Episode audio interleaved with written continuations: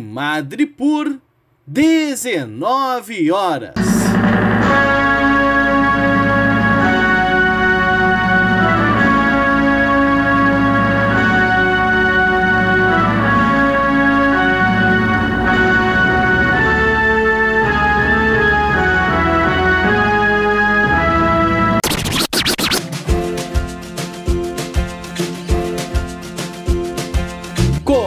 Começa agora a Voz das HQs. Seja bem-vindo, Ministro Alessandro.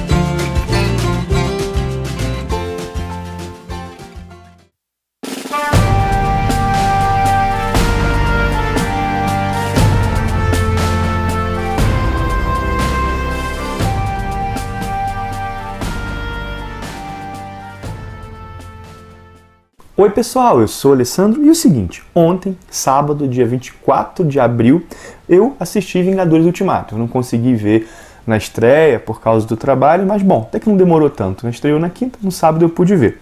E devo dizer o seguinte, eu sou bem contido em relação ao hype para os filmes de super-heróis. Eu sempre assisto e é bem frequente que eu goste, inclusive tem comentários de filmes de super-heróis aqui no canal, nos quais eu elogio os filmes, mas eu costumo, eu costumo não ficar tão ansioso. Por exemplo, os trailers quando saem eu não vejo, eu não ligo tanto para para esse, esse hype anterior não me mobiliza tanto. Mas com o Ultimato, eu devo dizer que foi um pouco diferente. Eu queria bastante ver o filme logo, queria realmente assim, ver o filme o mais rápido possível, né? Eu acho que eu fui capturado por esse clima que a galera está vivendo em relação ao filme. É impressionante o que a Marvel conseguiu fazer. De verdade, eu acho que essa mobilização em torno do filme é um tema que vale a pena ser estudado, estudado seriamente, né? Sei lá, pela psicologia social, pela sociologia. Por quê, né, cara? Eu fico vendo assim, as pessoas na semana anterior só falavam do filme. Por exemplo, vários colegas de trabalho que nem ligam para super-heróis, assim, nem ligam tanto para esse tipo de filme, puxavam assunto sobre o filme, tinham comprado na pré-venda, teciam teorias.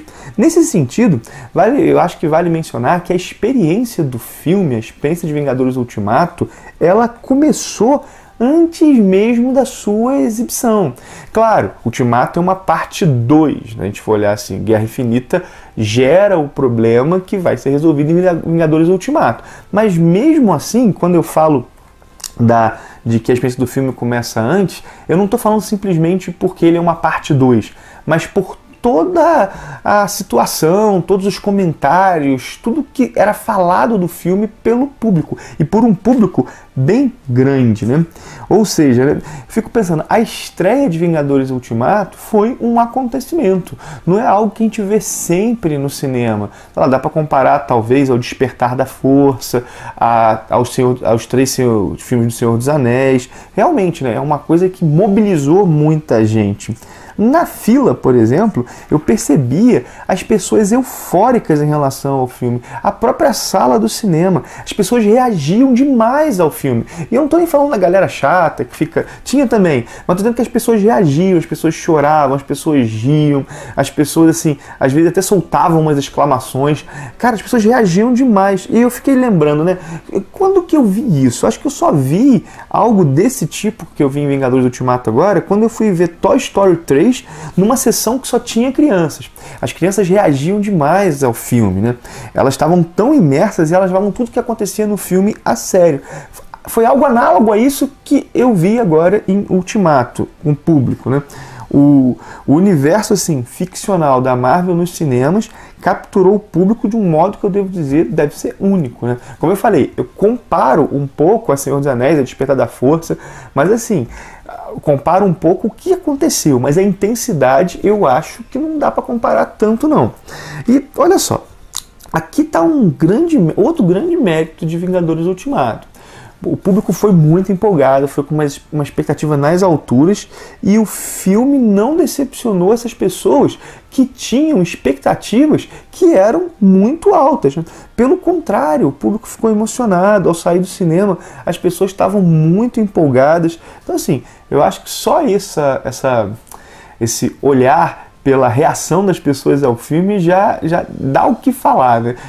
Brinquei né, que ver o ver Vingadores Ultimato com a sala lotada é quase uma experiência antropológica. E acho que se tivesse visto então numa pré-estreia ou numa estreia, ou numa estreia no dia de estreia, teria sido mais ainda. Mas deixando de lado essas observações externas ao filme, focadas no público, no efeito que ele causa no público, e indo para o próprio filme, o que, você pode dizer? Né? O que, eu posso dizer sobre o filme em si?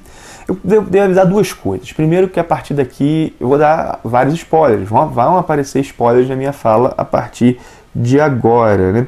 E a outra coisa que eu quero avisar é que meus comentários são mais impressionistas do que propriamente análises detalhadas. Eu fiquei muito imerso no filme, eu fui conduzido por ele. E isso com certeza fez com que eu prestasse menos atenção nos aspectos técnicos. E eu penso que isso já é uma qualidade do filme. É ótimo como quando o filme dá essa experiência. Mas vamos lá. Vingadores Ultimato é o fechamento de um, sei lá, de um grande ciclo. É, pensa o seguinte, né? É a conclusão de duas dezenas de filmes. E ele trabalha exatamente a partir disso, dessa ideia de que ele é uma conclusão de algo que está aí há uma década acontecendo, de, de duas dezenas de filmes.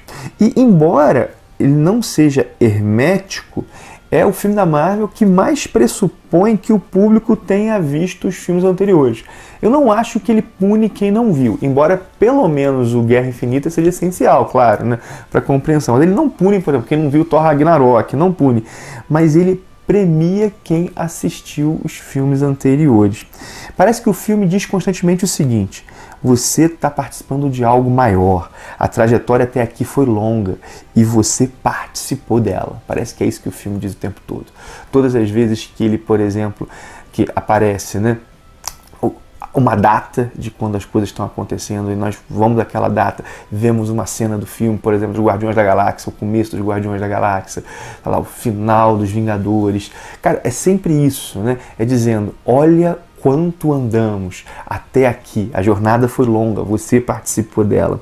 Essa experiência do universo compartilhado, ou seja, vários filmes no mesmo cenário e os personagens, as histórias desse filme concluindo por uma, por uma grande saga, é um dos grandes segredos do sucesso da Marvel no cinema. E isso é algo adaptado diretamente da proposta da Marvel nos quadrinhos, né? Proposta levada a cabo lá pelo Stan Lee na década de 60. Referências, eu fico pensando, né? Referências a, a de outros filmes, assim, né? Elas podem, elas são mobilizadas com frequência nos filmes. No Vingadores Ultimato, várias referências são mobilizadas. E o fato delas serem mobilizadas facilita a vida um pouco do diretor porque dispensa o tempo necessário para explicações. Ele mostra algo que a explicação foi dada em outro filme. E isso aumenta a carga dramática, porque ela não é diluída no tempo de uma explicação. Deixa eu explicar. Por exemplo, uma das grandes cenas do filme, das minhas cenas favoritas, é quando o Capitão América usa o Mjolnir. Ele usa o martelo do Thor. E é o fato do público já saber o que isso significa, né?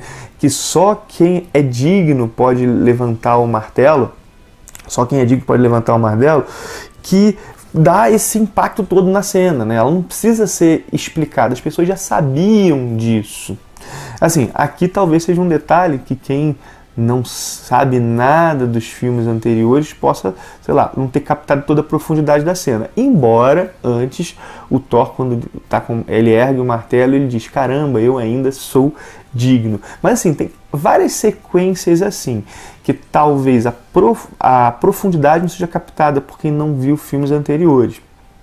Mas a, não seja captada, ela é compreen, a compreensão mais rasa, talvez assim seja, é acessível, mas a profundidade não é captada. Isso é bem legal. O filme realmente utilizou o fato dele ser uma, uma conclusão e de que outros diversos outros e vários outros foram feitos assim né? e também brincou com essa coisa que o público gosta das referências né? de perceber e referências internas àquilo que a Marvel produziu no cinema não só aos quadrinhos e é o, é o fato do, do público também ter tido contato prévio com todos os personagens que fez com que a, a, empatia fosse estabelecida de modo imediato. A gente se importa muito com os personagens. E algo bacana que o filme faz também é colocar a morte do Thanos logo no começo. Pelo menos uma das mortes, né? A galera, assim, quem vai matar o Thanos? Como é que vai ser? E logo no início ele é morto, né? O Thanos é derrotado. E isso não resolve nada. Os mortos continuam mortos. Eles se vingaram, mas não resolveram, né? Ou seja, não basta vingar. Inclusive o Homem de Ferro brinca um pouco com isso, né? Algo mais deve ser feito. Bom, eu gostei também, assim, do impacto psicológico e social que a morte de 50% dos seres vivos causou. Acho que o filme não, não explorou, mas apontou isso de maneira sutil. Né? A humanidade, a Terra é um lugar triste, né? há um trauma que é incalculável. Outro ponto muito positivo é que, embora sejam muitos personagens, muitos, né? O, cada um teve o seu momento. Isso não é tão fácil de fazer. Agora falando um pouco da, dos diversos personagens, para mim o grande personagem do filme que teve, como eu disse, todos tiveram seu momento, mas o grande personagem do filme para mim foi o Clint Barton, o Gavião Arqueiro. A cena inicial que mostra a morte da família dele foi de uma sutileza tal que só potencializou o sentimento de tristeza. A transformação dele em Ronin, a maneira que ele lidou com o luto, foi tudo muito legal. E, ao meu ver, ao contrário, o personagem mais mal utilizado foi o Thor, o que confirma assim um pouco já tem sido feito com ele nos seus próprios filmes. Né? Por exemplo, ele conceitualmente, a depressão e o sentimento de culpa por ter, não ter acertado a cabeça do Thanos no Guerra Infinita são bem interessantes, mas a execução soou meio tosca. Né?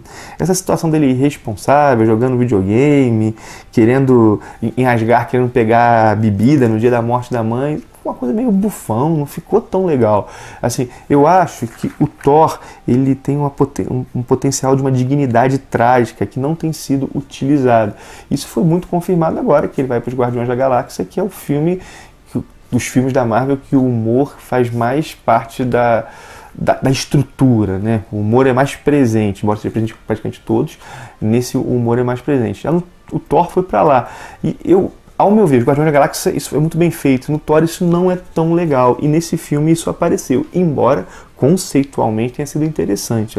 Eu imaginava o Thor até bêbado, mas assim, extremamente depressivo, algo assim, né? Que mostrasse essa dignidade trágica. De todo modo, isso é uma posição minha frente ao personagem, né? Outros podem discordar. Mas, voltando aos pontos positivos, vale mencionar a atmosfera de derrota do início do filme. Né? Os Vingadores sentem, nós perdemos a maior das batalhas. Não há mais o que fazer. E a viagem no tempo, que é o caminho de solução dos problemas, né, ela ofertou o que muitos de nós já desejou na vida, né? Muitos de nós já desejamos na vida, que é o seguinte, né? Eu queria ter uma segunda chance. O tempo é irreversível, né? Eu gostaria de, se eu pudesse voltar, isso um pouco que essa, o recurso da viagem no tempo, tá, eles têm uma segunda chance, uma segunda chance ínfima, mas é ela que ela desperta a fagulha da esperança. E houve um bom uso da viagem no tempo. Eu soube antes que iam usar o Viagem no Tempo, né, numa crítica aí, e eu fui pro filme falando, cara, tomara que esse uso não seja irresponsável. Meu receio é que fosse uma viagem no tempo comum, ou seja, eles voltassem ao passado, mudassem o passado de forma que a, a derrota causada pelo Thanos nunca tivesse ocorrido. Isso, assim, esvaziaria toda a carga dramática de Guerra Infinita, né? Não haveria evolução, não haveria essa situação, né? Mas do jeito que, que, que foi, né? A, a segunda chance não apagou a derrota. As pessoas voltaram à vida, mas o mundo vivenciou a morte delas. Achei isso legal. Claro, assim, né? Que a viagem no tempo é um recurso sempre problemático. Eu com frequência reclamam, né? Pense aqui, essa coisa de que eles não queriam tanto, de que o passado não muda o presente, isso até foi explicado, né? Tem, tem, abre uma outra linha cronológica, mas e eles não queriam abrir outras linhas cronológicas, mas pense que abriram, né? O Thanos do passado foi morto no presente, o próprio retorno do Capitão América ao passado, ao fim do filme, então assim, é, sei lá, e o Capitão América volta ao passado, ele permanece na mesma linha temporal. Será que esse retorno dele ao passado não afetou nada? Ou seja, parece que o passado afetou alguma coisa presente. Então, assim, quando a gente pensa no uso de viagem no tempo, é, é uma coisa que é sempre complicada, né? E assim, fora que assim, tem umas situações que ficaram meio bobas, né? Por exemplo, aquela situação que eles precisavam das partículas PIN para viajar ao passado. E eles diziam, nós só temos é, estoque para um, uma viagem para cada um. Pô, minha gente, por que, que então não uma pessoa ia ao passado, pegava quantas partículas PIN quisessem, traziam para o presente, faziam um estoque e aí a partir disso a galera assim, planejava a sua estratégia. Né? Isso acabou acontecendo meio que no improviso, né? eles terem que pegar a partícula spin antes. Só que é pouco verossímil que os grandes gênios tal como Bruce Banner ou Capitão América, que é um gênio estratégico, Tony Stark, não tenham pensado em algo assim. Né? O recurso era muito grande e o uso, uso acaba sendo pueril. Né? Mas assim, quando, ainda que tenha esses pequenos esses, esses problemas, eu acho que a viagem no tempo foi um recurso que funcionou muito bem no filme, né? tanto como elemento para a solução do problema, né? essa situação do, da morte de metade dos seres vivos do universo, como também um instrumento para celebrar a trajetória do universo Marvel nos cinemas. E assim, né? E o que dizer daquela batalha final, né, minha gente? Cara, aquilo foi realmente épico. Acho que a que a palavra que eu devo usar é essa. Eu acho que só em Senhor dos Anéis eu vi algo parecido, eu experimentei pelo menos algo parecido. E também na batalha todos tiveram seu momento, né? A gente vê lá aquela luta da, da Feiticeira Escarlate contra o Thanos, o Homem-Aranha, o Capitão Marvel. Cara, assim, cara, aquela cena dos portais abertos, abertos né, pelo, lá, pelo Doutor Estranho, aquilo foi muito legal. E embora a, a solução final tenha ficado nas mãos do Homem de Ferro, o filme foi realmente um filme dos Vingadores. E, na verdade, nem só dos Vingadores, de todo o universo Marvel. E foi interessante né, que justo o personagem que abriu essa sequência de filmes tenha sido o personagem que, num estalar de dedos, deu a solução para o problema causado. Isso também é, é simbólico. É, devo dizer assim, né? Que é, foi uma mega saga muito bem construída, é, essa, esse caminhar do universo Marvel, né? E é um filme no qual o ritmo e o drama dos personagens fazem com que os defeitos que possam existir, com certeza existem, né? deve ter vários que eu não percebi, eles passem despercebidos, porque nós estamos ligados no drama e na ação, que naquele ritmo que o filme oferece. É um filme de verdade que eu quero ver de novo. E talvez vendo de novo faça até mais um vídeo com uma análise um pouquinho mais detalhada, porque gostei realmente. Aqui, por exemplo, não estou comentando diálogos, eu tenho alguns bem legais. Ele encerrou de forma épica e digna essa terceira fase da Marvel nos cinemas. Bom, na verdade, não encerrou. Né? Daqui a pouco eu vou falar sobre isso. A terceira fase não acabou ainda. Mas o filme, além disso, além de encerrar esse encerrar um ciclo, né? não tem cenas pós-crédito para mostrar isso, ele encerra um ciclo, mas não ele, ele funciona como um encerramento de um ciclo, mas na verdade vai ter um epílogo. É isso que eu quero dizer. Bom, mas ele ainda abre possibilidades. Como eu falei, há consequências, né? voltou no tempo. Será que agora não é isso que vai introduzir um conceito, por exemplo, de multiverso, de linhas paralelas diferentes? A morte do Thanos, por exemplo, aquela situação do Loki ter pego o cubo cósmico lá no passado, o que aquilo pode causar? Será que isso reverte a morte dele? Sei lá, a existência de viagem no tempo abre possibilidade para o Kang como vilão. Kang é um vilão muito legal. É um vilão do futuro que vem conquistando era por era, era por ela, até chegar no, até chegar no, na época dos Vingadores. Cara, isso daria uma saga para uma pra três fases, mais uma vez. Né? Enfim, né? O, tudo que vai vir por agora é novo. Eles realmente deram uma uma conclusão para muitas coisas. Os dois núcleos gravitacionais, o Tony Stark e o Steve Rogers, o Homem de Ferro e o Capitão América, eles estão fora do jogo, né? Mas o jogo continua. E eu duvido muito que a Marvel queira fazer feio. Que vem então o Homem-Aranha longe de casa. Nesse sim a fase 3 da Marvel vai terminar. Ultimato, ele encerra a saga, mas como eu falei, não tem esse epílogo. E eu imagino que aqui nós vamos ver como o mundo ficou nesse Homem-Aranha longe de casa. Vamos ver um pouco mais do luto pelo Tony Stark, vamos saber mais dos rumos para a fase 4, que pelo visto só vai ser anunciada após esse filme. Bom, é isso que eu tinha para dizer sobre Vingadores Ultimato. Bom, você que está vendo o vídeo, eu imagino que já tenha assistido o filme. O que, que você achou? Põe aí nos comentários. O que, que você gostou? O que, que você não gostou? tecnicamente o que você achou do filme, que sensações o filme te passou. Vamos trocar uma ideia por isso. Agradeço demais por você ter visto o vídeo. Peço que você dê o teu joinha, né, que se inscreva no canal se está chegando por agora. Tem vídeo sobre quadrinho todos os dias por aqui. Mas o que, que eu tenho? Ah, eu lembro que eu, em todos os meus vídeos eu deixo um link da Amazon, caso você queira ajudar o canal. Por fazer alguma compra na Amazon, entrar nesse link, isso ajuda a financiar, a manter e a melhorar o canal. Bom, é isso. Um abração e até o próximo vídeo.